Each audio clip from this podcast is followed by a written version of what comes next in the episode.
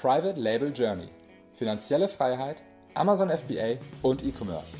Ich bin Thomas. Und ich bin Jill. Und wir möchten dich inspirieren, unterrichten und fördern dich darin, deine Chance im E-Commerce zu ergreifen. Bei uns lernst du von Anfang bis Ende, wie du mit der Hilfe von Amazon profitable Marken aufbaust. Du wirst herausfinden, wie du dem Hamsterrad als Angestellter entkommst und finanzielle Freiheit erlangst.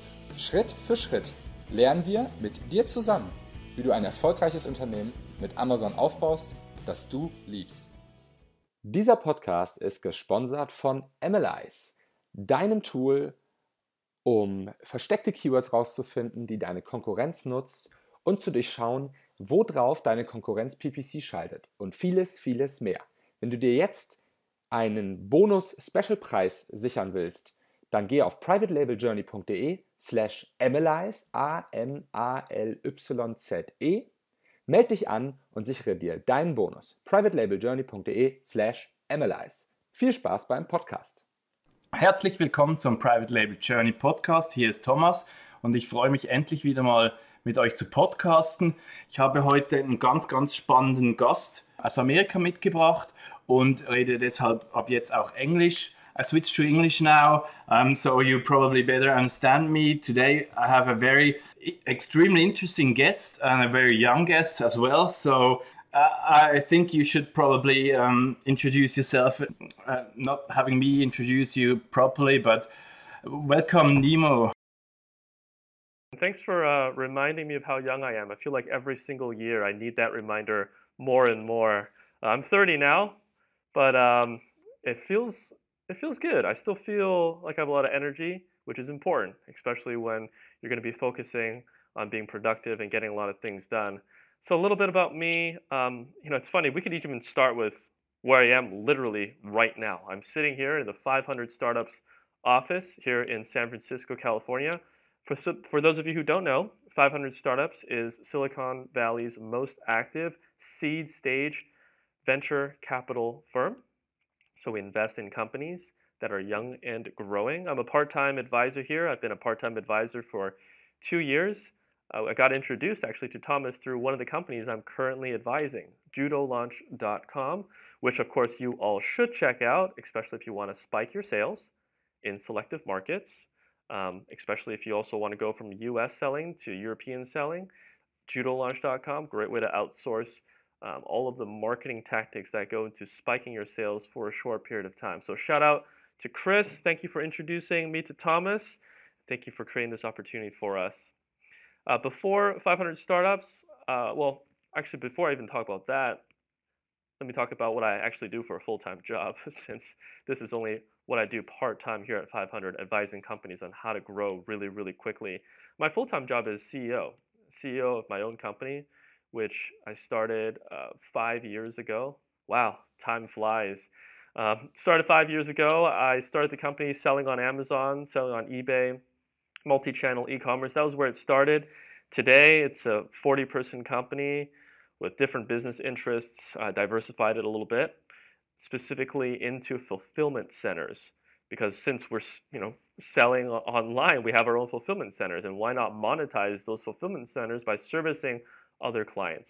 And so we're different than the other fulfillment centers who really most fulfillment centers focus on just sticking things in the mailer and mailing it. Um, that's what they will only do for you. And if you need them to sticker things, bundle things, wrap things up, that extra work they weren't they aren't willing to do it. But we are, and that's what we specialize in. We're for all the companies who, like Amazon sellers, who can't just stick things in the mailer and ship it. Sometimes you need to touch your inventory a little bit before uh, it's ready to ship out. So that business alone, the fulfillment side, grew to seven figures around six months. The uh, business I was talking about with multi-channel e-commerce selling on Amazon, that business was started five years ago while I was working a full-time day job and part-time in the evenings and weekends. I grew that one to seven figures in my first year with the help of a part-time assistant who would pack and ship things out of my bedroom, then later out of my laundry room, and then later out of my house. before we moved into uh, a place that has enough space for everything. Um, so I was working my day job as director of customer acquisition and customer success at Kissmetrics, While there, um, I was responsible for growing up the customer success team and acquiring customers for the Kissmetrics company.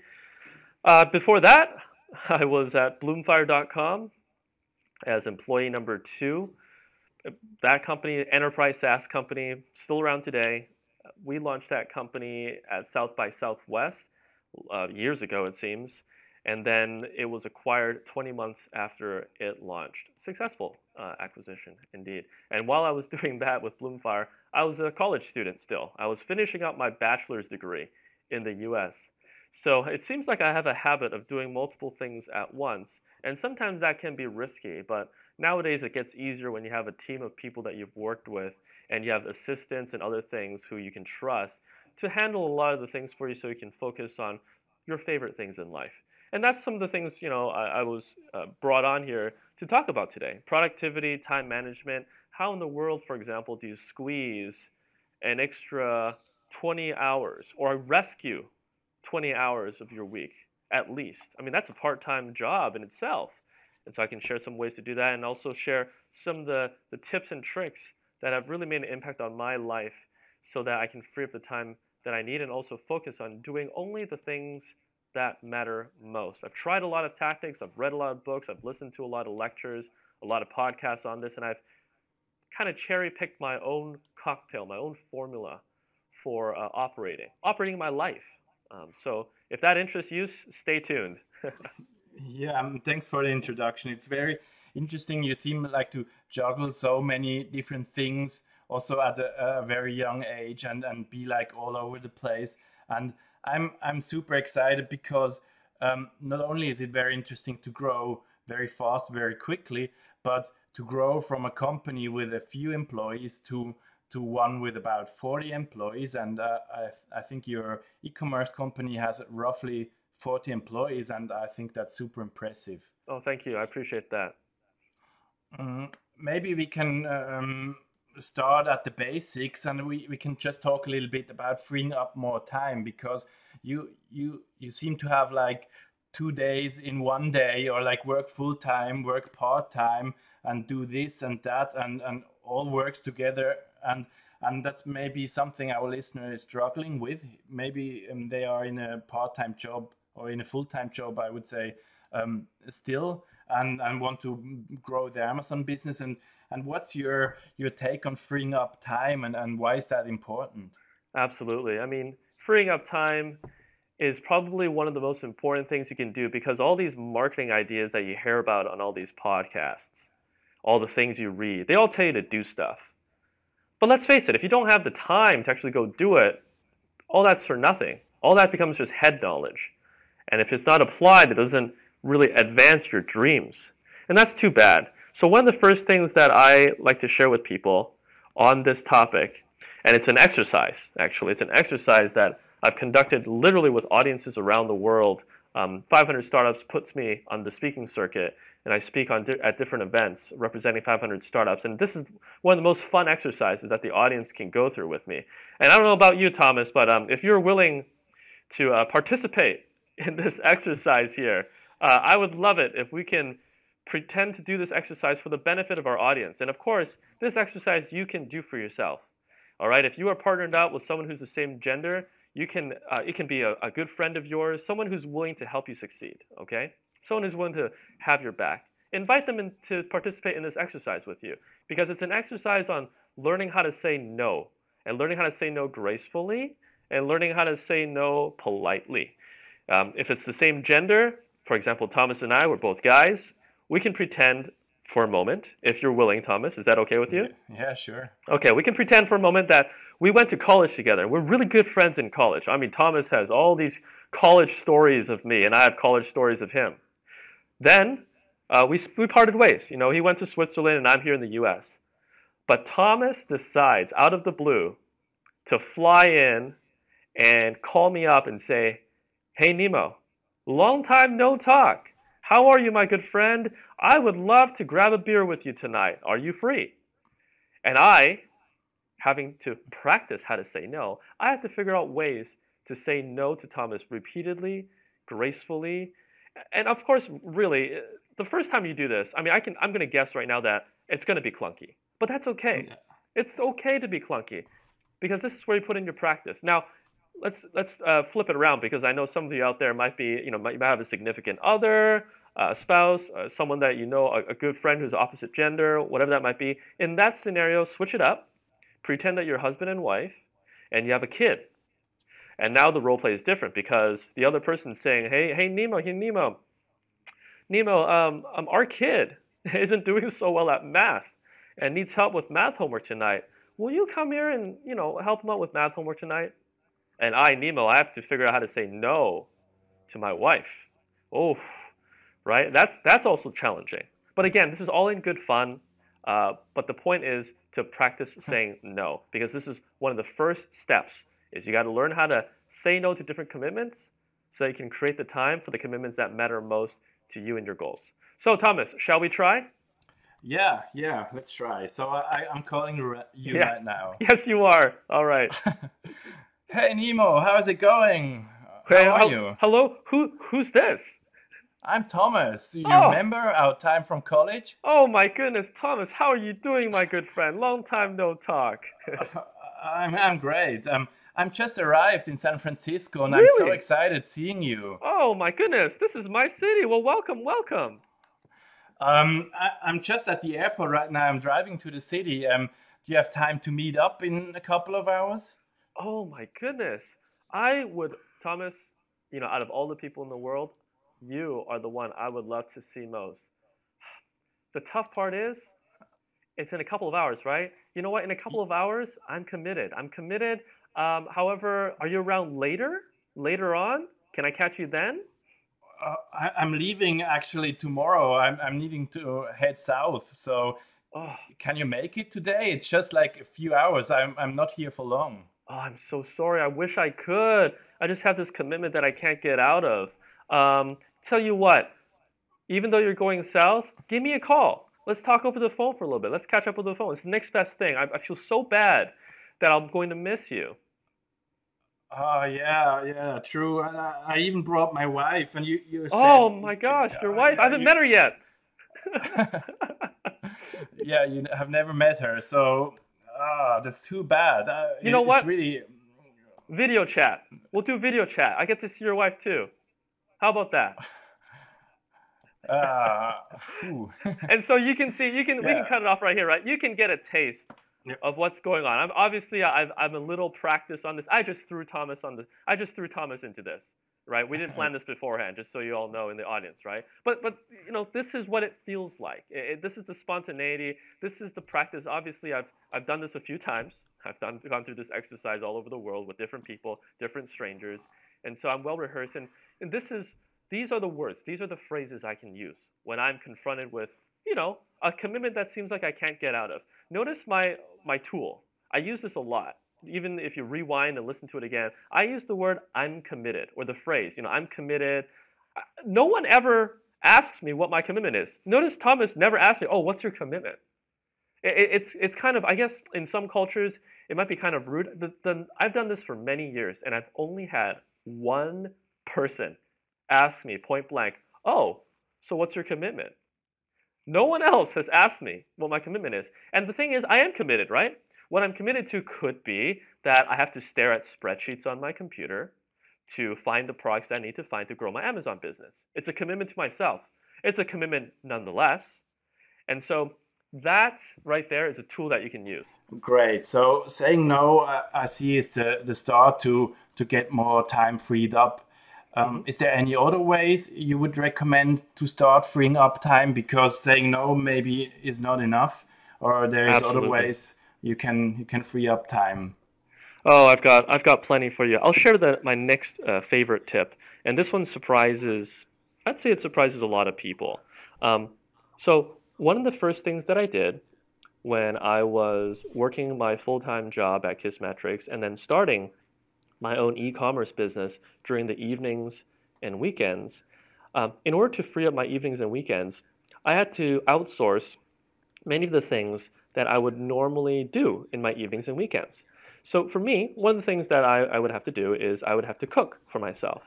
And did you know that feeding yourself and everything that goes around it can easily take up to 20 hours each week? I actually did the Hmm. math. I sat down once and I started writing out the time I was spending to see how much it, it was.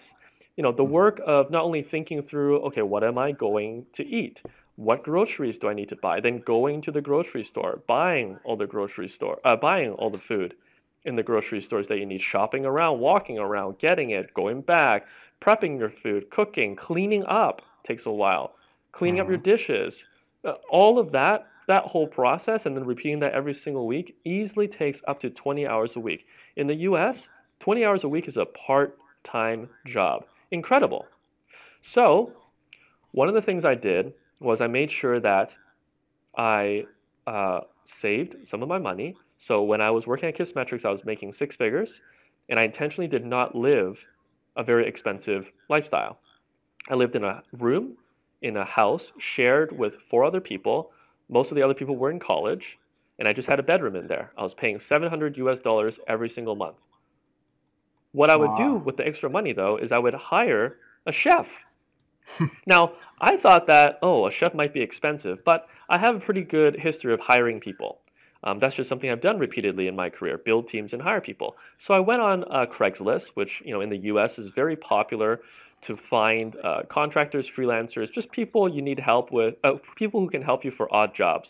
And I posted on Craigslist that specifically the headline was, uh, "I need someone to cook me unfancy meals." Unfancy, and that's the key word, because I didn't want to attract these really high class expensive chefs. I just wanted someone who can cook pretty well. And I'm not a very picky eater to be honest with you.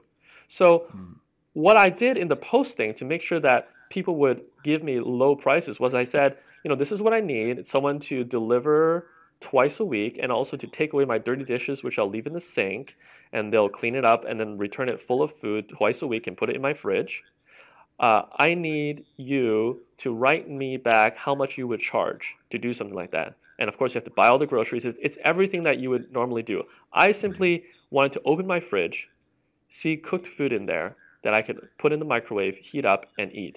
And then the dirty dishes I could just put in my sink, and then that's it. That's all I wanted to do. Everything else they do. Because I asked people to write in and write in to me how much they would charge, people knew that there were probably others writing in, and they would basically offer low prices, thinking that others were going to beat their price. So psychologically, I created a situation where they were giving me their best offer, and I ended up getting someone to help me for just fifty dollars a week, not including the grocery cost. Yeah, So this is just the labor cost, mm, fifty that's US dollars a week. amazing. I mean, look- and that saved me 20 hours every single week, right? I, I, I was saving so much time that even while I was building my business during evenings and weekends, I even had enough time, even with my day job, which was fairly demanding, right? I even had mm-hmm. enough time to have my first girlfriend. right? In college, I didn't date anybody. I was too busy working, even during college. It was great. I, I knew I was like, you know what, this single life, it, it's it's something that I can tolerate for a while, but you know, I would really like to have a girlfriend at some point. And being able to free up the time and having the chef and things like that, that allowed me to work my full time job, grow my own business to six figures, uh, seven figures in my first year, using only evenings and weekends, and have a girlfriend at the same time. I mean, life was wonderful, and life still is wonderful. Um, that's pretty hardcore outsourcing right there. Um, uh, speaking about outsourcing, would you would you also outsource um, like other to other companies, like using services, or or would you would you rather employ more people, having them within your team, or, or what what would you start with, and how would you approach um, outsourcing in a more business perspe- perspective, probably? Absolutely. So outsourcing is going to be really uh, important for you as the complexity of your business potentially grows or just the sheer scale of it. Um, here's how I like to think about it. First of all, in, in, I'm just going to use the United States, even though I know many of your listeners are not in the U.S. Uh, wherever you are, whatever country you're operating in, there are probably labor laws. Uh, whether you know about them or not, there are probably laws, and these laws may govern whether or not the people that you hire can actually be employee status or contractor status. So in the U.S., um, there are rules on which people you can define as employees and which people you can define as contractors. Uh, Mm-hmm. the most famous case of this being uh, disputed is Uber. So Uber in the U.S. has been in the court system fighting a case for a while, and they actually keep losing the case. It seems. Um, so they keep appealing, and the court case keeps going up higher and higher in the, in the levels of court systems in the U.S. The case is simple. Uber drivers, Uber classifies them as contractors. There are the other party is claiming, no, no, no, Uber, those aren't your contractors. With what they do for you and how core they are to your business, they are employees. Now, for Uber, this has a lot of consequences if they have to switch all these contractors to employees, and so Uber is fighting this. So you have to know your labor laws, okay? I, you want to take the mm-hmm. risk out of your business if you can. I know that even labor laws might not be enforced all the time. However, you don't want to run into a situation where it can come back and bite you. And you don't really want to be distracted by potential enforcement of it or even an investigation into you when you're trying to grow your business. So take the risk out of your business, especially as your business matures. I've got 40 mouths to feed in my company. You know, is it prudent for me as the CEO to take on these wild risks when I don't necessarily have to? No, no, I don't want to risk the livelihood of my employees. Also, another way I like to think about contractors versus employees is uh, contractors, I think, are quite useful for projects that are short and will end. Mm-hmm. Whereas employees, there's a sense of permanence there, especially if you give them equity, right? These are people who you want to create a company together with and kind of grow old together with. I like to hire people who I expect to be working with for the long haul. I mean, years and years and years, 10 plus years. That's my my time horizon when hiring employees. I'm not trying to hire employees for one or two years. My expectation is if I give you a job offer, I, I think from what I know so far that I want you in the company forever. That's my mindset. So, um, contractors versus employees, that's probably uh, some ways you could think about it as you make your decision. I notice I didn't really say much about cost. Um, I mean, yes, cost can can factor in, but when you've hired so many people and you've done so many interviews, you can get employees for the roughly the same price as contractors and vice versa. It, it's just the price is just dictated by how well you negotiate and how hard you recruit. Mm, so, so outsourcing is, is a big factor. You, you say um, we we talked about saying no as well. And is there um, like more more to talk about? Like if if I have so many things on the plate and I want to do everything um, and get everything done um, exactly. So, um, what what would you recommend? I'll give you one last tip on this front, uh, and this is this is about your mindset and how you think about things. Uh, I've had the chance now to advise, oh my goodness, uh, through 500 startups, of course. Uh, oh, I think over 50 companies. I've lost count. 50 companies over the last two years. I've met a lot of entrepreneurs. You know, I've spent week, you know, week after week with them for four months at a time. That's what that's what coaching looks like inside the 500 startups seed program, face to face. There are people out there who start a business and they think that they will do the business on top of what they're already doing. I think that is very risky. You know, m- most people like to feel busy, especially mm-hmm. the people who want to become entrepreneurs or consider creating a business. And then when you are already busy, and then you say, "Oh, I want to start a business," and you don't make any sacrifices, you don't stop doing anything. You simply do the business on top of what you're already doing. I'm sorry, too risky. And that's when you run into uh, early stage entrepreneurs, early stage founders who say things like, "Oh, I can never get around to doing that. Oh, I can never get around to this. I can never get around to that. I just, I blink and it's like I don't have any time anymore." And da da da da. Really remember that if you are going to take your business seriously, the first thing you should probably do is stop doing a bunch of the things that you're already doing and clear your plate. Intentionally get yourself to a point where there are points in the day where you're bored. You're twiddling your thumbs and you're like, I've got nothing to do. I'm bored. Well, guess what? You're now ready to start your business. You probably now have enough time freed up, consistently freed up, for you to really invest that time into your business without any other outside pressures. So, to summarize, mentally embrace that you are going to give up some things. Okay? You're going to give up some things in order to pursue your business goals. Then give them up, get bored, and then pursue your business goals.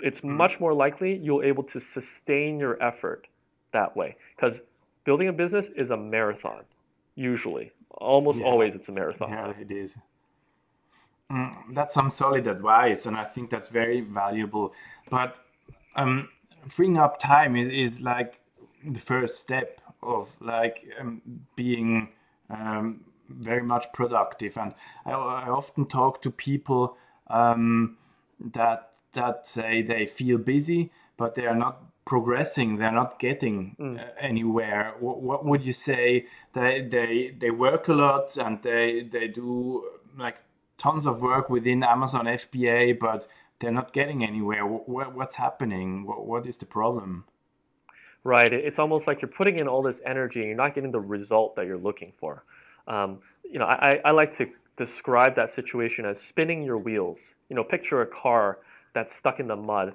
and is trying to drive but the wheels just keep spinning and the car doesn't go forward, right? It's sure busy. There's a lot of effort. There's a lot of energy, but you're not going forward. Um, absolutely, 100%. The best way to deal with that is to first of all define your one metric that matters most. Okay? One metric that matters most. What is that? Well, for an early stage company, the metric that you want to marry yourself to is probably revenue okay, an early stage company, you just want to do whatever it takes to generate revenue. When you have that focus, you will now not maybe spend so much time doing market research. I can tell you, I have met many early stage founders who, you know, it's their first business, and one of the first things they worry about is, oh, but there's a lot of competition. Mm-hmm. or another thing is, uh, oh, but I need to find my niche where there's no competition. And they do market research and they talk to people and they say, hey, if I start this business, do you think it will work? Hey, if I if I try to acquire customers this way, do you think it will work? And they do research forever. Yeah. Really. And, and so when you have your one metric that matters most as revenue, every single week as you stare at yourself in the mirror, you go, well, did I generate more revenue this week? And you keep saying no, no, no, no, week over week you realize that mm-hmm. you're probably spending your energy in the wrong place. You're busy. Oh, you're very busy. You feel yeah. so busy, but you're not going forward. So, um, with the entrepreneurs that I coach at 500 Startups, we always define the one metric that matters most. And then the next step is to set weekly goals. Now, the weekly goals don't have to be necessarily accurate, they don't have to be mathematically calculated to perfection. Uh, just having something to start with is great. So, maybe week one, you want $100 in revenue. Week two, $200. Week three, $400. Week four, $800. Mm-hmm. Week five, maybe you get a little bit more aggressive at $2,000, right? You have this gradual climb up. You can always mm-hmm. change the goals later in the early stages. Okay, just the early stages, because at this point, you're not using this as a planning tool. You're not using this as a forecasting tool. You're not sharing this forecast with your bankers. You're not using it, or investors or potential investors. That's not the point. You're just trying to get yourself to move forward. Okay, this is your own tool. Now, you approach your week this way. Okay, I've got one week, I've got seven days ahead of me. My one metric that matters most is revenue, and I need $200 in revenue this week. What do I do? Maybe mm-hmm. before you went into the week, you thought to yourself, well, you know what? I really should do market research. I should look at the niches and this and that. Wait a second.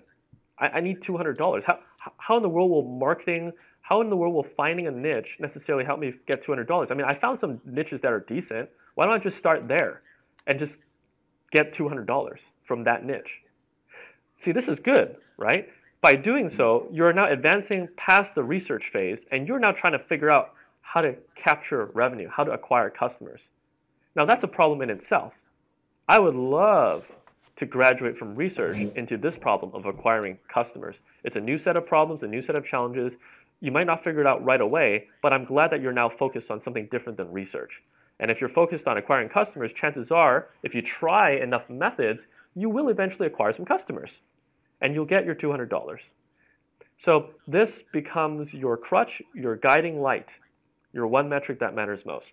That, that's my uh, favorite tip for getting people who feel busy to actually make progress and stop spinning their wheels.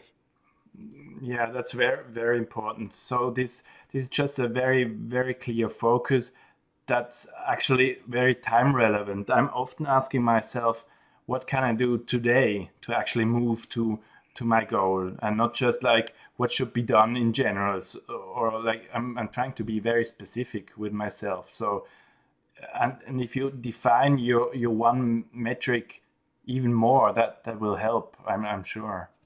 Yeah and let me let me share one more tip on this. If you really want to make the most of the one metric that matters most let's understand a little bit about human psychology right?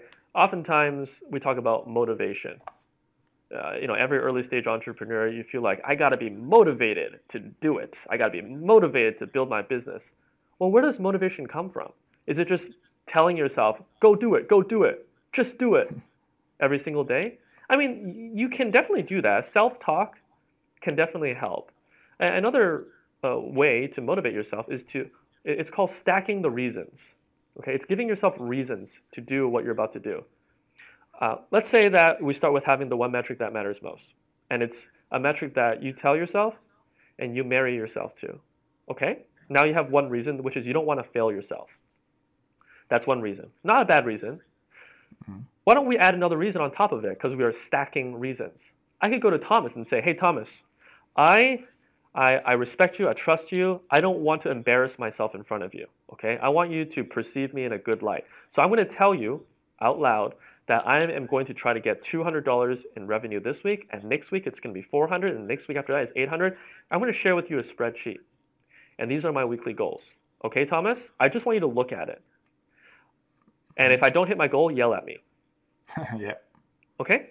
Now you've just created another reason for yourself. And the reason that you've created is you want to hit that goal because you don't want to embarrass yourself in front of Thomas right? Yeah, yeah, true, yeah. So, so you can create these reasons for yourself. You know, let, let's take another person that you really don't want to embarrass yourself with, right? Maybe it's your significant other, or maybe it's your parents.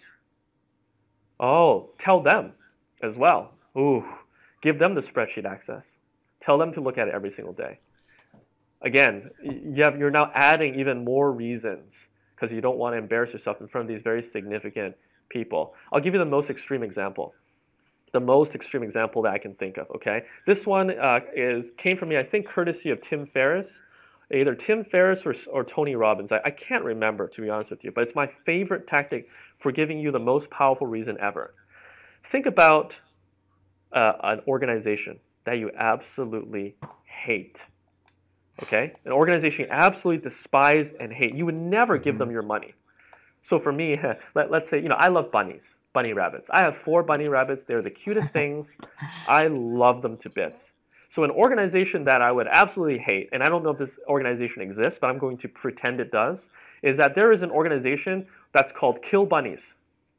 and their mission is to eradicate all the bunnies on planet Earth. Awful, right? Yeah. Absolutely atrocious. Why, why would they think that? Here's what I would do. Knowing this, I would go to Thomas and say, Thomas, I trust you.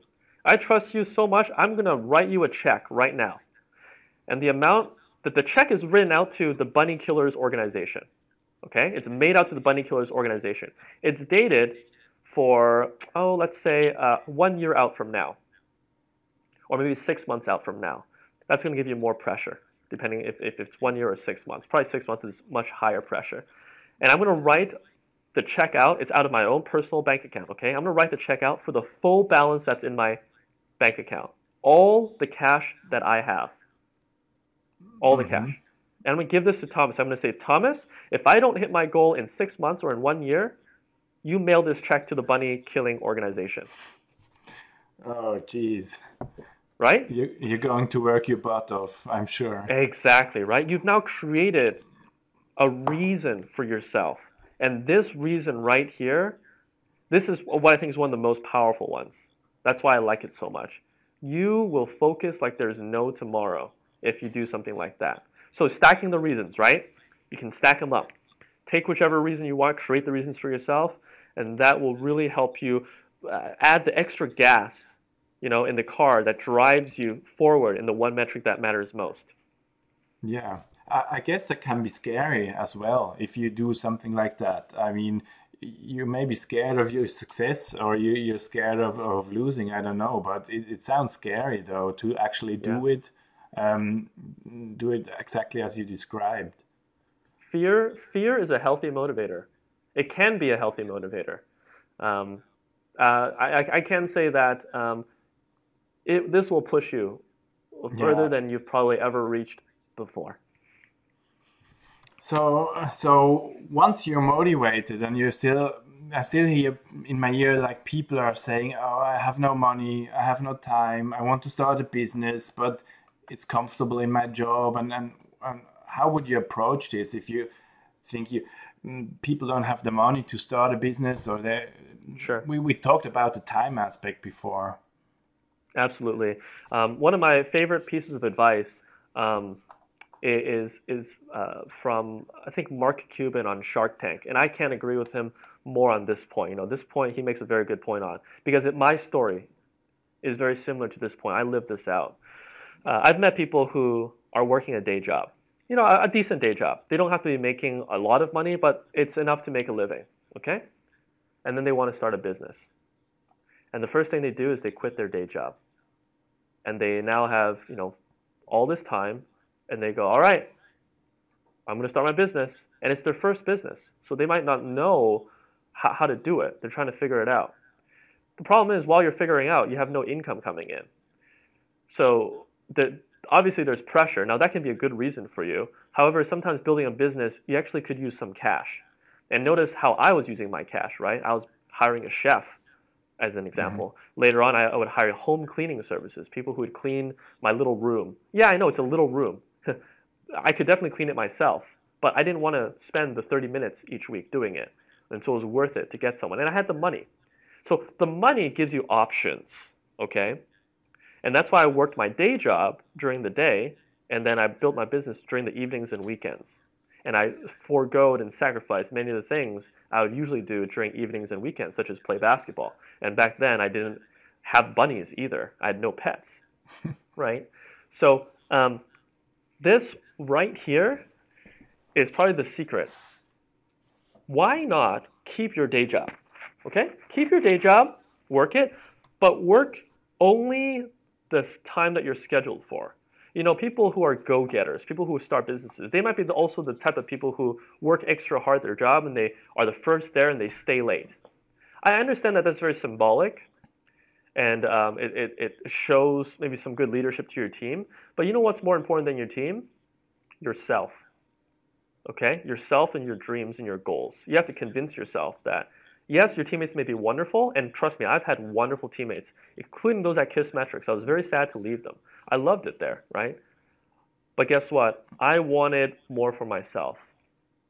I wanted to treat myself, treat myself well. Okay? So work the day job, work your strict hours. I would walk in at 8 and I would leave at 5, no later. And I would do really good work between 8 and 5, but I wouldn't mm-hmm. bring any of my work home, ever. And then after 5, time to get to work on my own business. Of course, that means that I have to only do my business after 5. The good news is I was able to do it in a comfortable environment. You know, it's easier to stare at a lot of spreadsheets, which is what I did for three months, hour after hour when you're sitting in your bed, and I don't fall asleep in my bed very easily. So I was sitting in my bed, I had my spreadsheet open, and next to me I had another computer open streaming the latest NBA basketball game. So it's actually a pretty comfortable, enjoyable environment. I had basketball going on the side, and I could still stare at my spreadsheets because the you know the spreadsheet work allowed me to kind of multitask in that sense. And I made it fun for myself, made it comfortable for myself. So I was actually kind of looking forward to the evenings. I made a mundane task more fun is what I did. Okay? So again, very simple. Please don't just quit your job cold turkey unless you have a lot of cash saved up. Okay? That's that's the only difference maker here. If you have a lot of cash saved up, please, please, um, you can now consider, you know, completely quitting your day job, just living off of your cash balance, and now you really have a lot of time and energy to invest into your own business. Mm-hmm. But but um, it's absolutely do, doable because if you focus on your work, like from five to ten, or even from five to eight, you get a lot of, of stuff done. In, even if you work like two or three hours a day on your on your own projects. Yes, you're absolutely right. You'd be surprised at how much you can get done during evenings and weekends if they were completely freed. So, um, would you start to hire a personal assistant pretty soon, or a virtual assistant, or would you go on working for yourself um, when when you're like full time employed? And uh, people take this approach different, and and in my opinion, they often wait too long to hire someone. Mm. Um, what have you tried, or have you tips um, on, on on virtual assistants? You know, that's a great question. I'm so glad you brought up assistants. I had to learn how to work with assistants. Okay? I actually started working with assistants not because I needed one, but because I had heard so many other entrepreneurs talk about how important their assistants are to them.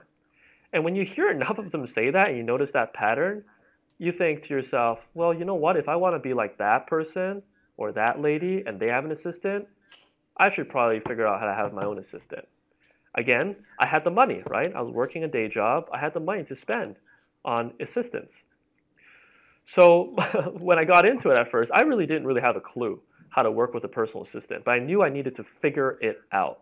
And so how do you figure it out? I mean, I could research it. I could talk to other people who have it, but you know, at the end of the day, I just have to try it. And so I, I hired a virtual assistant. I think my first one was on AskSunday.com. They're still around. I think it was from uh, Tim Ferriss, who talked about it in one of his books. And so I thought, you know what? Why not start there? Ask Sunday. I signed up. Uh, it was very quick. It wasn't very expensive at all. And they let me uh, type in messages for requests. And then my assistant would email me. Mm-hmm. So it was mostly through email. It wasn't through phone call. It wasn't in person at, at that time at first I didn't even know what to give my assistant. I really just sat there and I thought, well, mm-hmm. I got to give my assistant something. And that was enough for me to just find something to give the assistant. And of course, the assistant did a, a fairly good job. One of the best tips that I learned, again from Tim Ferriss, was when you delegate a task to a virtual assistant, make sure that if it's a big task, maybe the assistant will spend more than three hours on it, make sure that before the assistant embarks on that work and spends your money, that they write back to you what they believe you ask them to do. Because mm-hmm. sometimes I'll tell them to say, I'll, I'll give them what I think are clear instructions. Yeah. And then they'll write back, and their interpretation of my instructions is actually not correct. And so that gives me the chance to say, oh, no, no, no, no, no, actually adjust right here, adjust right here. And then they'll get it. And then when they do the work, you might even stage the work. So stage one, you know, give me uh, the first five entries in that spreadsheet before you do all 500. So now you look at the five, and they've only spent maybe 10 minutes, and it looks good. Then you say, okay, go ahead and do 100 more. And then mm-hmm. do 100 more, you look again, yeah, it looks good. And of course, then you can say, all right, it's looking great, please do the rest. And you release them to do the final stage. That can save you a lot of money and save you a lot of pain. Because the last thing you want on an important project is to delegate something to your assistant think that they've got it, and then two days later, when they spend all this time and energy on it, and they get back to you, you realize, whoops, they didn't give you what you needed. Oh dear, you don't want that to happen, right? Mm, yeah.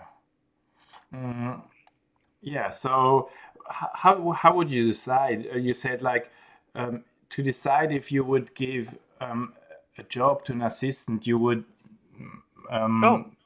think about this three-hour rule. Is there any other um, where you would, would try to decide on, on what task would you do yourself or what would what is important enough or mm. what would you outsource mm. to them you know now that now that you mention it now that i think about it one of the best mental tools that i learned i forgot where i learned this from so i can't give credit but i learned this from somewhere pretend that your own time is worth $1000 an hour mm. when i believed that about myself, even though it wasn't true then. I realized, should I really be cooking my dinner and cleaning my dishes? It sounds almost foolish, right? At that point. Like, that's a $1,000 hmm. dinner. Yeah. If I spend an hour, you know, arranging the dinner, eating it, and cleaning up after myself, shouldn't I get someone else to do it for ten dollars an hour, five dollars an hour, you know, something, anything less than one thousand dollars an hour?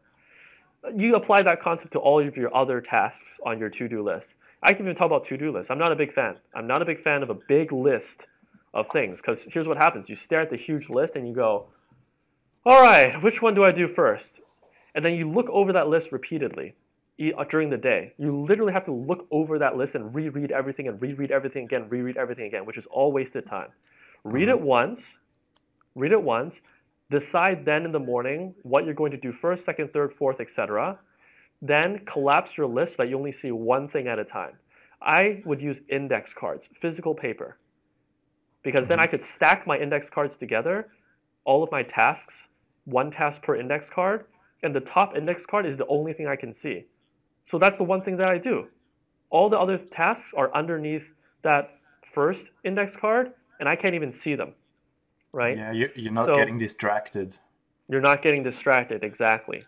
So $1,000 per hour will, once you flip through the index cards, you're going to realize, well, you know, this task right here, is it really worth $1,000 an hour for me? Not really. Well, I should, maybe, maybe I should delegate, delegate that. As important as it, it may seem, maybe it's worth figuring out how to delegate that. And that's when you run into the issue of, oh, but this one's so quick. You know, it's so quick.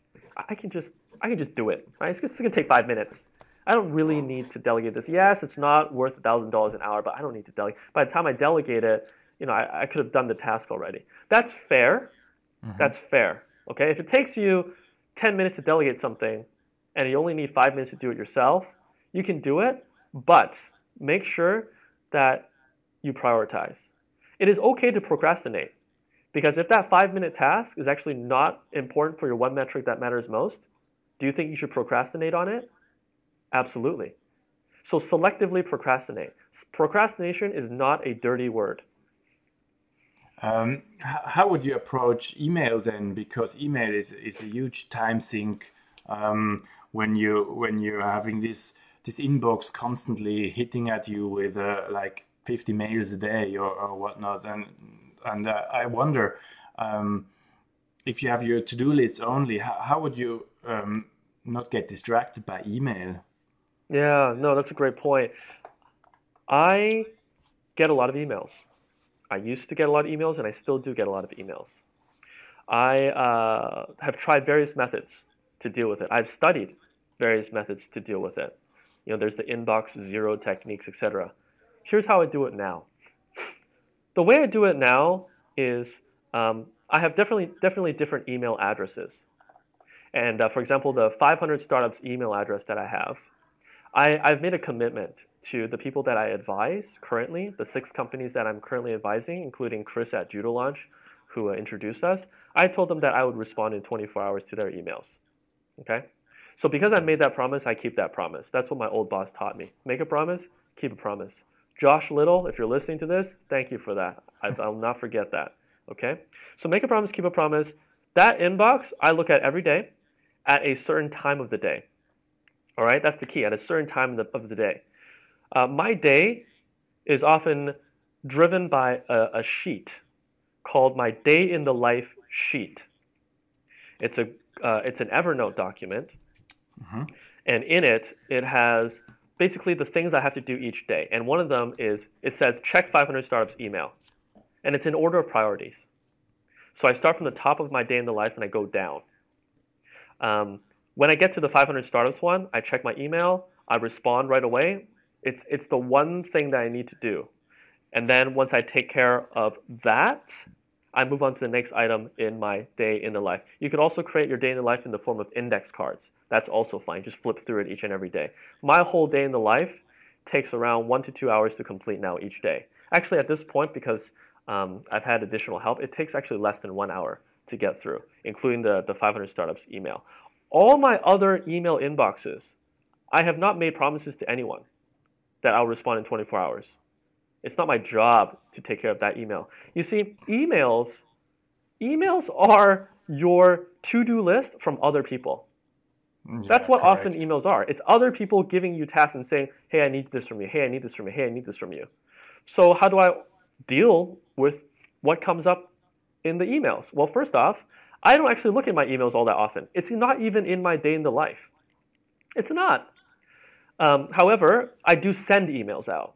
And when I send emails out, they're usually important. And so I, I literally have to do items that say this check for email back from Thomas. Mm. So when I hmm. get to that task, I go to my inbox and I check for the email from Thomas. I literally search Thomas in my Gmail search. Or if I plan ahead of time, uh, I know that uh, with the way that Gmail works, if I run a search for Thomas, and you know it's going to be your full name probably because there's so many Thomases out there, yeah. I can go to the URL, the URL string, copy paste that, and save that URL string. So if you use software-based to-do lists, this become, becomes really helpful because when you get to that task again, you just click on that link and it takes you straight to Gmail and does the search automatically and brings you straight to the search results. So you don't see the rest of your in email inbox because that can distract you. How many times have you been hunting for an email and gotten distracted by another email? I know I have. And then you go look at that email, and then before you know it, 30 minutes has gone by, and you're like, what was I trying to do in my email again? That's what I'm trying to avoid. So many of my other email inboxes, um, they have many, many unread email messages. Uh, some of them are at 20, 30,000 unread email messages. Wow. Yep, absolutely. It's, it's so, it's huge.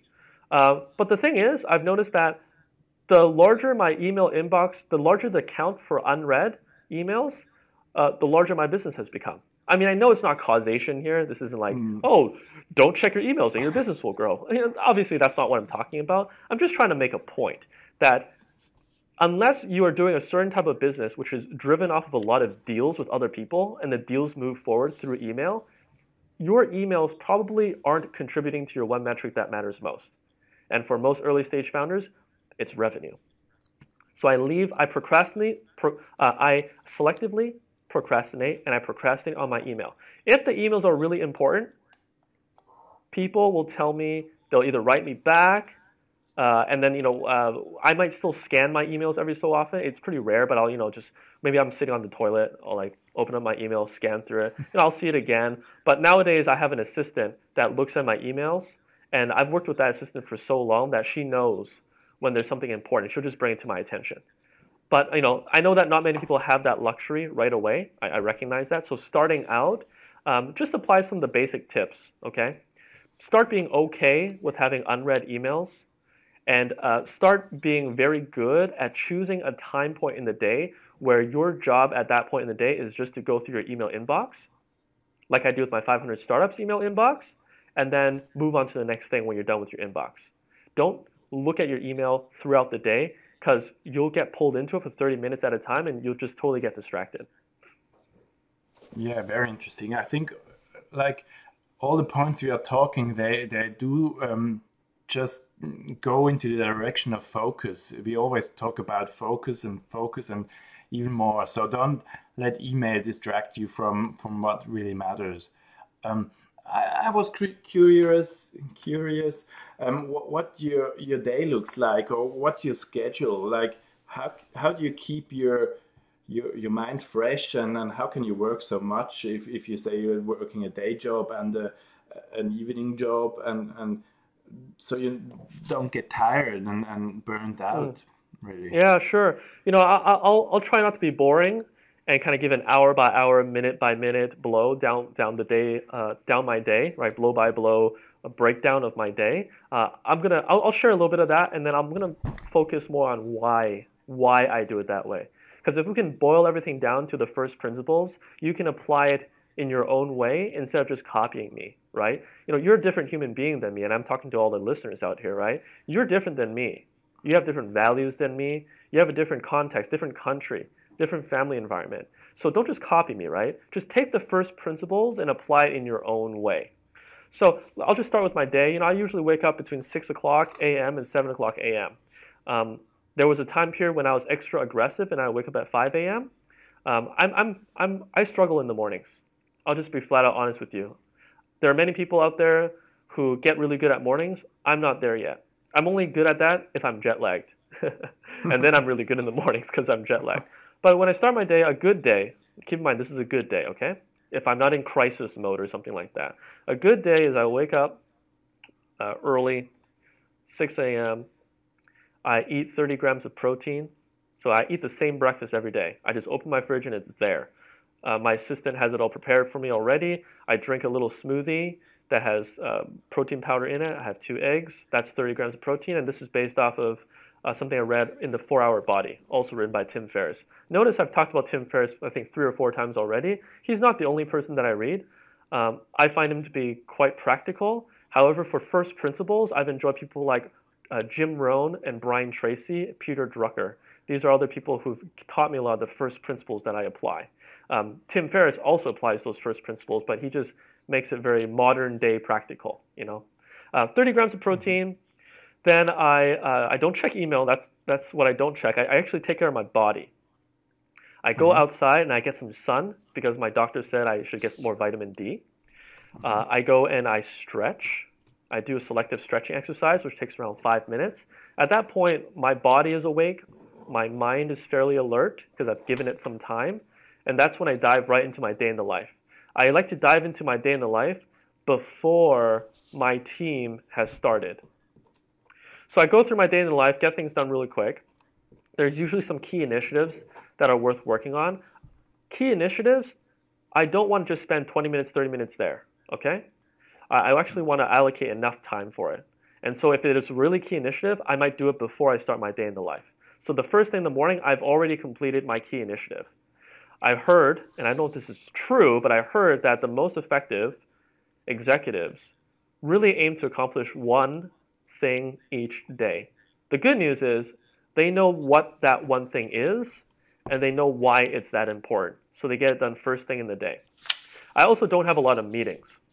My calendar is fairly free. I have almost no meetings except for a morning call with my VP of mm-hmm. Fulfillment Services. It's a stand up call. We have a very specific format for how we conduct it. Um, I share what my blockers are and what I need help with. He shares what his blockers are and what he needs help with. That's it. Five, ten minutes. We might intentionally let it drag on because we might say, you know what, let's circle back to that after stand up. Maybe it's something they mentioned during stand up. Stand up ends, we circle back to whatever it was and we talk about it. But I'm watching the clock and I'm making sure that the conversation doesn't go too long. At that point, uh, we're further into the day. I have my lunch. Lunch is very important for me. I need my energy. I eat uh, no carbohydrates for six days of the week, no sugar. And so uh, I mostly eat a lot of beans, vegetables. Uh, gone vegetarian as well. Be careful if you do this. I know that for me, when I switched from a paleo diet, more of a paleo diet, which is a lot of um, meat and almost, uh, well, still no carbs, uh, but a lot of meat, and switched to vegetarian, uh, it's easy for me to get headaches. And the only way for me to fight that is to eat a lot. So I'll eat a lot, and then the day will continue. Um, I check in with a couple of teammates if it's on my schedule, and I'm just working through my initiatives and my day in the life. By the time it's five o'clock, I have the option to either keep working or stop working. But it's an option. That's the nice part.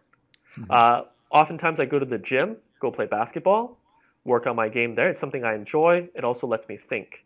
It's the place where I find myself thinking best. I go work out. Um, I'm using the StrongLift 5x5. Um, it's it's a StrongLift 5x5 is simply a pattern of workouts where you spend very little time, but you get most of your gains. You see, a lot of people spend a lot of time in the gym, thinking that more time in the gym equals fitter body or achieving their body goals. Not always the case. I like to work smart and not just work hard. You can Google it, what strong lifts are, and you can Google StrongLift 5x5, 5x5 to learn more about it. Dinner, uh, evening time is rolling around. I might spend some time with friends. I definitely spend some time with my bunnies for sure. I like to read, but I don't read with a book in my hands. I find that to be very annoying because I like to use my hands to do other things. I'll read audiobooks. In the US, we have an app called Overdrive. It syncs up with library cards. When you have the library card installed into your Overdrive app, um, you can borrow for free audiobooks from libraries. I almost always have an audiobook on. It's to the point where I almost don't listen to music anymore. And that's saying a lot because I grew up mm-hmm. playing music. You know, I look kind of crazy, I have crazy hair because of rock and roll. That's where I started. And so I love music. And yet, audiobooks have become so much more interesting to me. It's like the more I read, the stronger I get, the fitter I get, the smarter I get, the wealthier I get. So why would I stop reading, right? I want to read more. And so throughout the day, I have audiobooks going if, if I can, right? In the bathroom or whatever, I have the audiobook mm-hmm. going. After work, when I don't have to mentally focus on something, if I'm playing basketball or at the gym, maybe people are listening to pump up music. I'm listening to Jim Rohn, maybe a motivational talk by another speaker that I'm checking out. I'm a little weird that way, right? Yeah. Evening time rolls around. I want to sleep well. I'm going to get start wrapping up around 9 p.m. so I can sleep mm-hmm. before 10. And of course, I'm going to eat dinner. And again, with food, I just open up my fridge and there's food. Or the food has been ordered ahead of time, it's delivered. At this point, I just uh, order a lot of takeout. I don't have a chef anymore. I just order a lot of takeout right now because I moved um, to a new place and I haven't set that up yet. And I just eat whatever shows up. And that's what my day typically looks like. That's very interesting. Also, that you, you get to bed early, so you, you gain enough energy for the next day. I think that's important.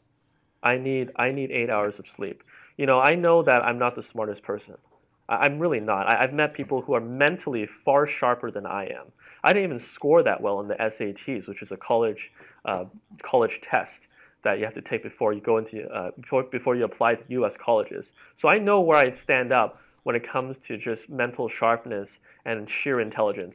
I'll, I'll have a terrible memory. I forget a lot, so I write down a lot of notes in Evernote. Um, mm-hmm. I even lose my train of thought. Even in this podcast interview right now, there were multiple times when I knew I was talking about something and I forgot where I was going with it. And I'd have to stall a little bit and then I'd just hopefully find where I was. and so far, it seems like I found where I am and I'll just keep going. Um, so you know, yeah. know what your weaknesses are and just compensate for it. Oh, that sounds that sounds great. Uh, I didn't feel like you lost some some lost it somewhere in the podcast, so yeah, all, all fine. Um, Thank you. I, I would like to talk about also produ- productivity hacks or things you do. You, you're having you, know, you you told about productivity hacks um, again and again before. Uh, is there any anything you would like to mention or, or what? How, how are you so productive all the time? Yeah. Okay, I'll, give you a few more things that I've learned about the human body, and, and I've come to believe it. Okay, um, one of the things that I've come to believe is that willpower, okay, the the the energy and the willingness to get hard things done. Okay, willpower. Willpower is like a muscle. And if you work out or if you use your muscles a lot, muscles get tired. That's normal. Okay? I mean, if you go to the gym and you lift some heavy weights, you do squats, you do deadlifts, you do bench presses, and when you walk out of there, you feel like your legs are rubbery and you want to go to sleep. You don't you don't get angry at yourself, right? You're like, oh, that's mm-hmm. normal. Of course, I feel that way. But too many people get angry at themselves when they don't have the willpower to get things done. It, it becomes some some actually. I, have heard of some people actually slide into depression, um, and that's sad because depression is a very real thing. All right, we, we can't be flippant about mm-hmm. it. I think it's worth talking about and it's worth getting help with. Okay, for sure. So you don't want to be too hard on yourself and maybe uh, put yourself into depression. Just recognize that willpower is like a muscle; it gets weak, and so your willpower is strong and then it can wane. That's normal. Okay, don't kick yourself about it. When is your willpower strongest? Usually in the morning if you've had good sleep. So notice how I structure my day in the life. I start my day doing the one thing that I want to accomplish that day that is most meaningful for my business. How do I figure that out? I look at my to do list and I ask myself this question What is the most important thing that only I can do in this company to move this business forward the most? I would recommend mm-hmm. rewinding and listening to that sentence again because it's broken down into several chunks. And those chunks are very, very important. All right? So willpower, knowing that about willpower. Your willpower is weakness is weakest in the evening. Okay? So notice what I'm doing in the evenings. I'm reading a book, which is fairly passive, and I'm playing with my bunnies, which is fairly passive. Right? You don't need a lot of willpower to have an audiobook running. You don't need to have a willpower to go run over to cute bunnies and snuggle with them and pet them and let them run around outside and feed them snacks. It doesn't require much willpower, right? It's kind of fun yeah. to do. And so structure your day knowing that willpower is strongest in the morning and weakest in the evening. I think that's one of the most important things here. Uh, another thing that's important here, and it's related to willpower, is what I like to call energy drainers. Energy drainers. There are some tasks which you'll notice drain your energy the most. And there are other tasks where you feel like when you're doing it, time flies. It just flies. And when you're done with the task, you feel actually more energized than when you started. What that tells you is that some of these tasks, you're more well suited for those tasks for whatever reason. Whereas the other tasks, which are energy drainers, you're probably less well suited for it. You can grind through it, right? Some people just have a, a higher tolerance level for grinding, right? Just mm-hmm. gritting your teeth, putting your nose through grindstone and doing it. Some people have less, you know, grind, less grit to them, and that's okay. That's okay. Um, recognize that energy drainers can be especially tough for those who don't want to grind a lot or you just don't want to grind in general, whether you're able or you want to, that's two different things, but whatever, right? Energy drainers, spot them and figure out early on how you can document how it's done and then hand it off to someone else. So notice what I'm talking about, right?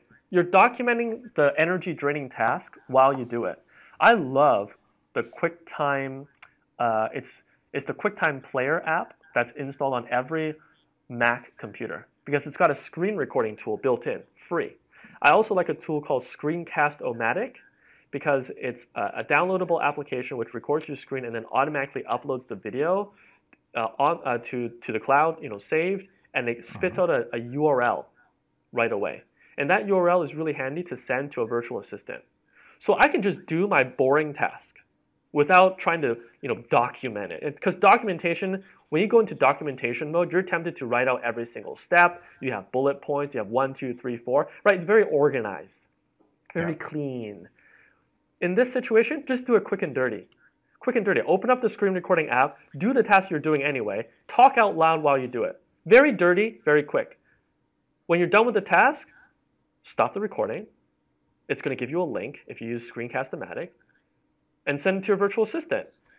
Send it to your virtual assistant and add notes underneath and say, hey, here's a rough video of what I need help with. Um, notice in the video I do this, this is what I'm doing, and you can type out additional instructions that supplement the video.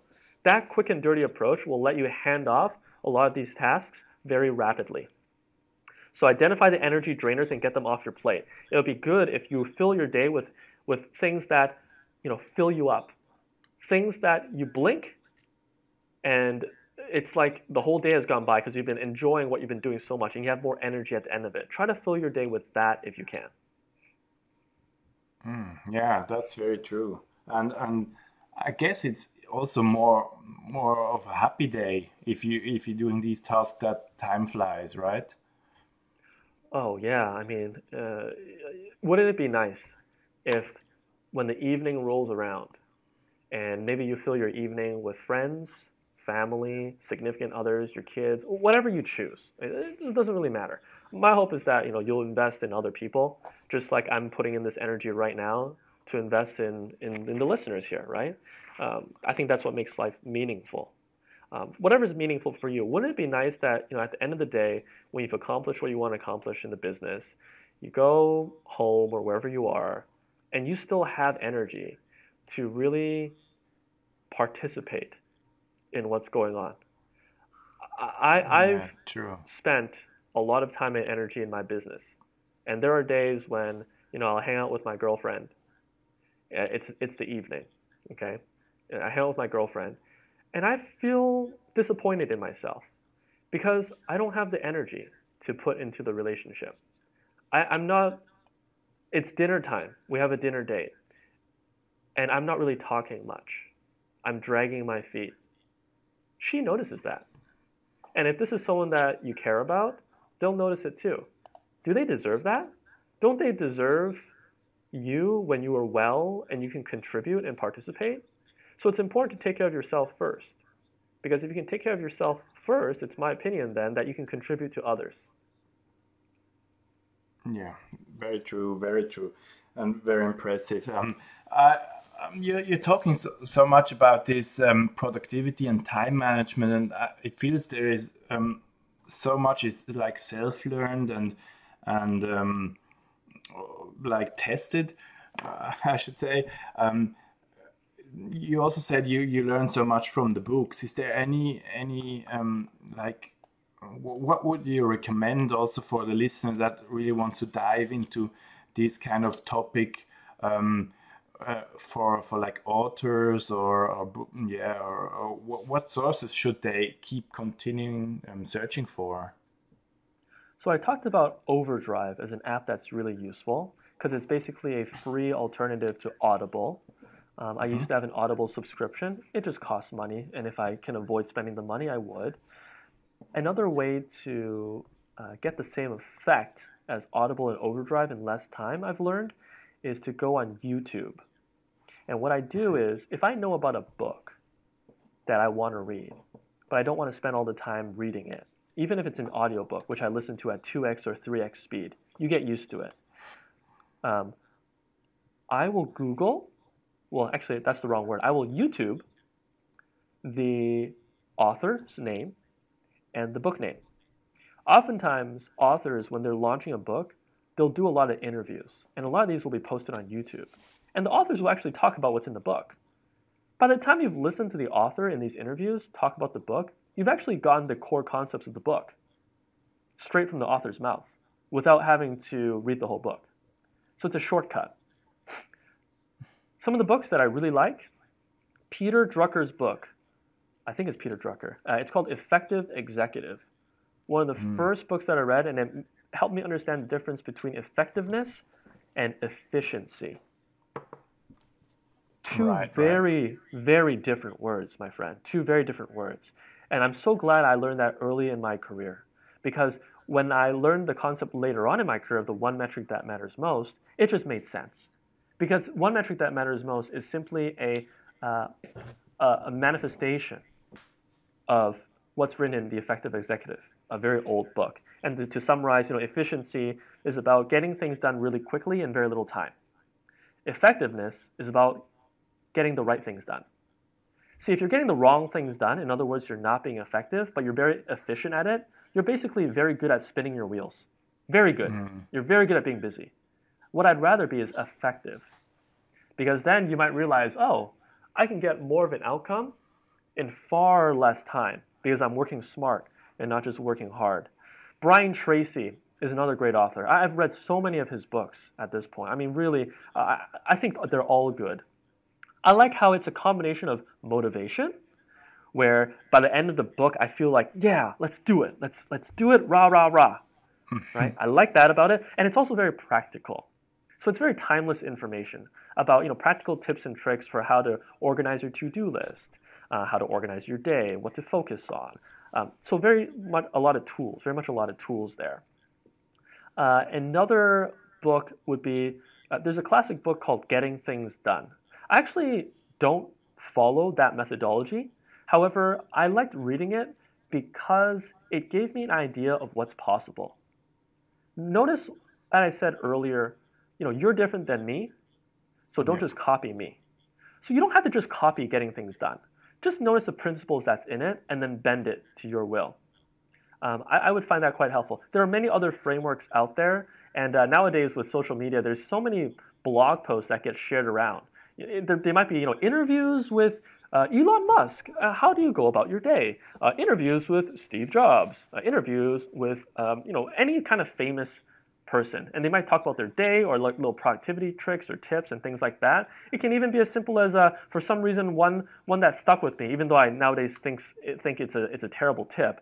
Um, is is this this executive who uh, every day when he gets home from work, he opens up his briefcase and he clears it out and he said that that's something that helps him feel ready for the day and it clears up any loose ends. And it's just a good ritual for him. And I, you know, it's very practical for sure.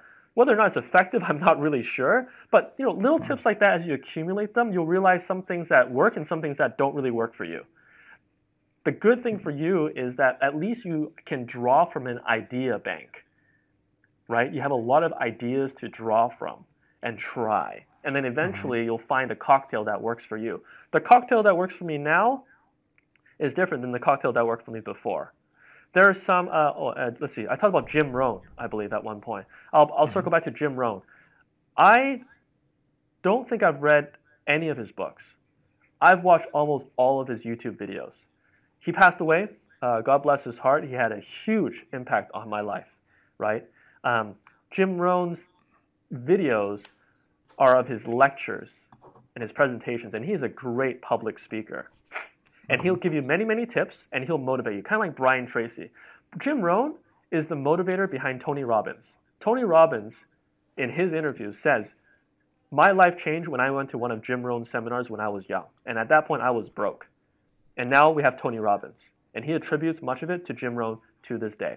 Jim Rohn is amazing. R O H N is his last name. Jim R O H N. He talks about one thing is a time journal, mm-hmm. where you go about your day and you log what you're doing minute by minute or hour by hour. But every time you switch tasks, you mark down the, the time and what task you just completed. I did a, a more modern version of that instead of carrying paper and pen with me everywhere. Um, for when I when I worked at Bloomfire, which is when I was still in college, I started time journaling and I used FreshBooks. Now, for those of you who know, FreshBooks is an accounting application. It has nothing to do with time tracking. But a lot of accounting applications for contractors allow you to start a clock and, and stop a clock so that you can log your task and bill for your hours. Okay? Because you're billing your client for the hours, like attorneys, you know? Mm-hmm. It had an iPhone app. And so I had the iPhone app and I had this app. I would go and, you know, open up the app when I start my day with work, click start, do my work, my, my current task, and then when I finish my task, I would go to my phone, hit stop, type in what my task was, and then hit save. Then I would start the timer again and do my next task. So every time my task switched, I would open up the app and I would stop the timer or start the timer and I would log it. It took me a week to get used to this. Trust me, it wasn't easy at mm-hmm. first. But after a week, it became second nature. I did that for three years straight across two companies, both successful companies. I have literally second by second notes on how I did it. I can review those in the future whenever I run. I, I trust me, I downloaded that, that mm-hmm. data, I backed it up everywhere, right? I can run reports on it if I want to. It, it's crazy to me. One thing that stood out to me when I looked at my own data, because that's what will happen. When you look at your own data, things will jump out at you.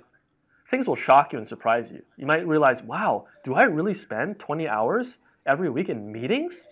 Are these meetings actually that productive? I can't even remember them. Right? And that's a clue mm-hmm. to yourself, a self realization. And these are also big motivators. Someone can tell you to change, or you can tell yourself to change. Right? Both of them are effective. We want to do both of them. That's what we want to do. Okay? Mm-hmm. This is you telling yourself to change right here. Okay? And then um, uh, minute by minute, I would have all that information.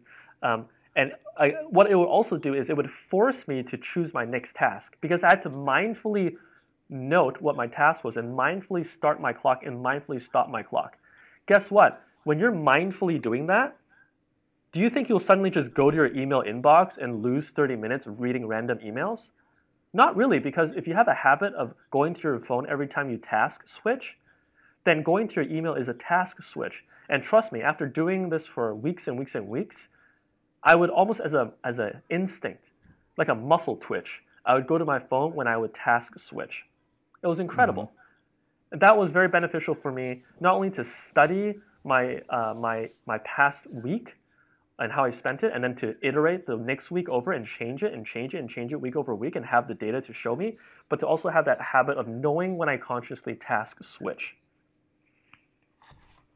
it seems you have to be very um, like your your willpower has to be um, like like very um, active or very great to to do all this. Like I think that's uh, maybe one of your superpowers, probably to to like focus so much just by willpower, and and that's probably a takeaway for the listeners too. That that it so much happens in in the head, and it's all about uh, about your will.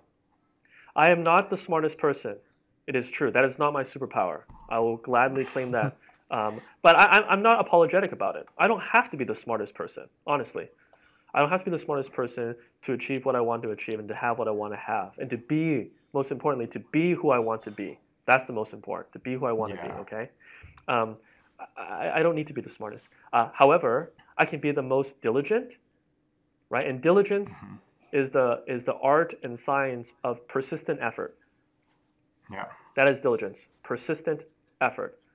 That is where I'm strongest. It is true. I have had uh, old college friends. I love having re- reunions with old college friends. Not not because you do this comparison game where you go, oh, you know, how are you doing now? And mentally, all you're doing is, how do I compare to you now, right? That's Mhm. that's not what I do. I, I really genuinely try to avoid that, and uh, I don't even ask the question necessarily. But but rather, I, I like to ask them for feedback. I ask, I like to ask them for things like, you know, how have I changed? Who have I become? Because they Mhm. knew me from years ago. If they're good friends, they really knew me, and they can tell me honestly. You know what? I've noticed, you know, since we've been spending time together, you, you're different in these ways, and these ways, and these ways, and these ways. And the hope is that you are becoming a better and, and better uh, person. And so the diligence and the hard work plays into it. My friends have told me, you know, when you were in college, I noticed that you would be doing homework when everyone else was out partying on a Friday night. Yeah. And they were always so impressed by that. For me, I don't know if it was supposed. I wasn't trying to impress anyone. I think it was mostly just I, I. Friday nights were so quiet in the dorms. It was like the perfect time to do homework because no one was there, so I could focus and, and do uninterrupted work. It just felt great. I don't like working at the library. I like working in my dorm room. So uh, Friday nights were a great time to do homework. Um, and maybe because I didn't grow up in the U.S., I grew up in uh, Hong Kong and Canada. I didn't have that culture of Friday nights. You know, oh TGIF, thank God it's Friday. You know, you're not supposed to work on Friday. That's not the culture I grew up in. You know, in Hong Kong, people are working around the clock. The city is open at 3 a.m., 2 a.m. People are working. That to me is, is more normal. So I had an environment that encouraged that. Um, so the, the diligence part, I guess my my uh, friends now have spotted out. You know, that has really played out well for you. This ability to not go party on a Friday night and do your homework instead, to stick to your priorities and to do it, just get things done.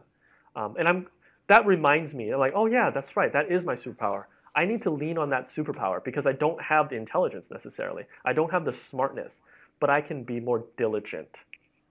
And hey, guess what? How can you be more di- diligent? How do I maximize my superpower? I need to create time to be diligent, right? Yeah. Right. If I create more time to put in my due diligence, right, my focused effort, I, I will I will probably get further along. Yeah, very, very true. Um, well, I think we have about the longest podcast I've ever made. So I Wow. think we should wrap this Okay. up pretty soon. It, it's very interesting, Yeah. and I think it's very beneficial for, for the listener. Um, uh, I think you, you're Sure, no problem. Not only your willpower but also your your hacks are very impressive and and that's um, that's super for me to pass it on. Um, I would also dive quickly into your fulfillment companies to end this podcast because Okay. I get these questions often from German um, Amazon sellers that are trying to move into um, uh, Amazon US. They're, they Oh, try to yeah. sell in the United States, and they have not really any fulfillment opportunities outside of Amazon. So um, your companies may be a good fit for for a lot of listeners. So um, are you uh, open for for overseas customers at all? And and what what uh, where should they uh, go or have a look or how how does this this work? Oh, sure, sure. Okay. Well, I know that in the show notes, um, we can we can put in some links. Um, the best way to probably reach me is just to go to nemochu.com, N-E-M-O-C-H-U.com. On the bottom, there's a phone number. Call the phone number, and you can leave a message with um, a live answering service. So it's a live person that'll actually pick up and take notes for you. I know some of you, if you're overseas, calling in might be more challenging, or there could be a language challenge. That's fine. You can always email me directly. That's N for Nancy, C for Charlie, H for Henry, U for umbrella. N C H U at C U C O dot C O. All right, nchu at cuco dot co. Now back to you, you know, what you're talking about with the fulfillment side of things. Um, overseas sellers, some of you might want to expand into the U.S. And uh, if you're selling on Amazon, you absolutely want to do FBA. I'm not saying that uh, we are an alternative to FBA, right? What you want to Yeah. do is sometimes you can't send your goods directly to FBA's warehouses from overseas. You know, there might be some scenarios, some situations. It could be that you need those goods repackaged first before they go to Amazon. You need them re-stickered first before they go to Amazon. You need them bundled first before they go to Amazon, bagged first, etc. Stickered, you know, taped, mm-hmm. whatever, rubber band. So you can in those situations, you need a landing place in the US for your mm-hmm. inventory to be handled a certain way according to your specific instructions. That's what we're all about. All right. You send it to our fulfillment centers. We have three of them based on the West Coast. We'll do whatever you, you want us to do with them, and then we'll send it off to wherever you want us to send it to. It could be Amazon warehouses. We have clients that do exactly that. They need it sent to Amazon's warehouses, and they hold the inventory with us, for example, because the holding fees might be less expensive, might be less expensive. It depends on the situation, right? So um, that's really the key here. If you need help with importing, exporting too, uh, we love providing great service. I like to think we're kind of like Southwest Airlines. Um, Southwest Airlines is famous for saying, you know, they're a U.S. airline. They're famous for saying that we're not an airline, we're a customer service company that happens to deal with flights, right? Okay. We are. I like to think that we're also a customer service company that happens to deal with fulfillment.